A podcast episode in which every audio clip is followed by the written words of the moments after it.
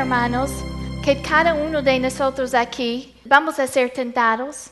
Hemos, hemos experimentado la tentación y vamos a ser tentados otra vez.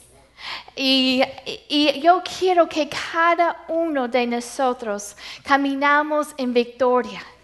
La verdad es que hay gente en, esta iglesia, tiene seis años, y hay gente que a través de los años que han estado allí, que han estado aquí hace 12 años, hace un año, y ya no están aquí. Algunos sí, se mudaron a otra ciudad y si se fueron a otra iglesia y están, algunos todavía están sirviendo a Dios. Pero hay otros que hace un año, hace dos años estaban aquí como ustedes.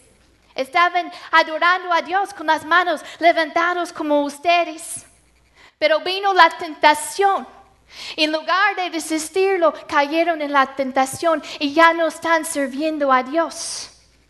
Y yo no quiero que eso pase con ninguno de ustedes. Y recuerda, la semana pasada hablamos de como dice la palabra en 1 de Corintios 10, mira, el, que piensa estar firme, mira que no caiga. Porque a veces pensamos, bueno, yo estoy aquí muy espiritual, estoy en la iglesia, eh, yo nunca haría eso. Eso es una señal de advertencia.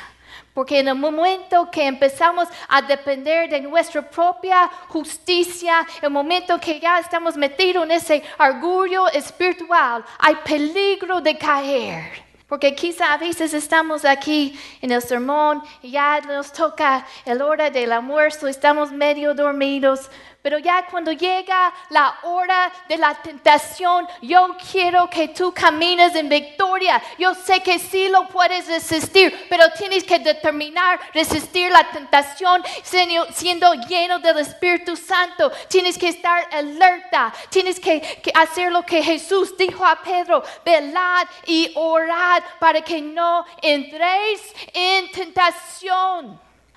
Y hoy vamos a hablar del proceso de la tentación y de la naturaleza de la tentación, porque yo creo que entendiendo estas cosas, nosotros podemos resistir al diablo.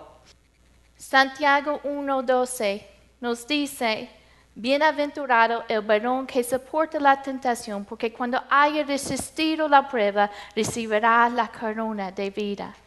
Y hablamos la semana pasada que, si es, pues a veces sentimos la, la tentación y sentimos que no podemos resistirlo.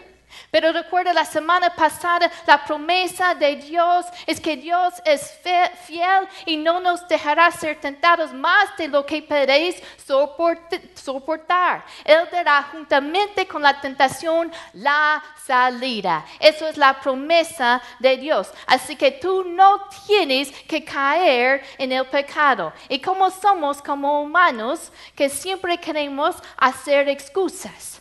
Así que Santiago en versículo 13, él, quita las excusas de nosotros. Porque a veces decimos, bueno, Dios me hizo así. Si tenemos un mal carácter, quizá nos enojamos. Yo he escuchado gente decir, bueno, es que, es que a veces yo digo cosas que no debo, tengo un mal carácter, como echando la culpa a Dios.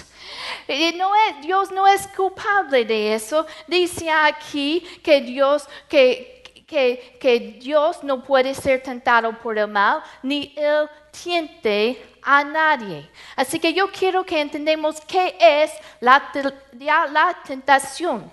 La tentación es la solicitación, ¿cómo se dice? Solicitación al mal. Y, nos dice aquí que de dónde viene. No viene de Dios, pero viene de nuestros malos deseos. Mira, eh, es diferente que la tribulación.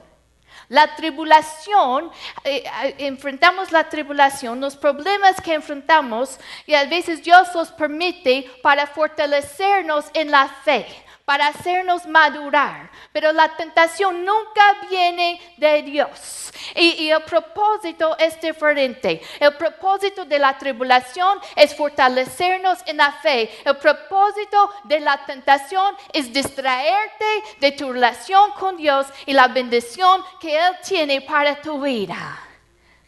Así que es diferente que la tribulación. Vamos a ver aquí el proceso. Dice en, en versículo 13, cuando alguno es tentado, todos nosotros vamos a ser tentados, cada uno de nosotros. Jesús mismo fue tentado, así que no es un pecado ser tentado. Y tú dirías, bueno, Jesús es Dios, porque la Biblia dice que Jesús fue tentado en